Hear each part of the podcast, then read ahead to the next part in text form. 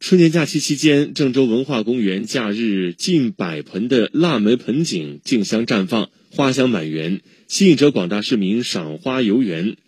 本次展览持续到正月十五结束。据介绍，今年报春园内还增添了插花艺术展示。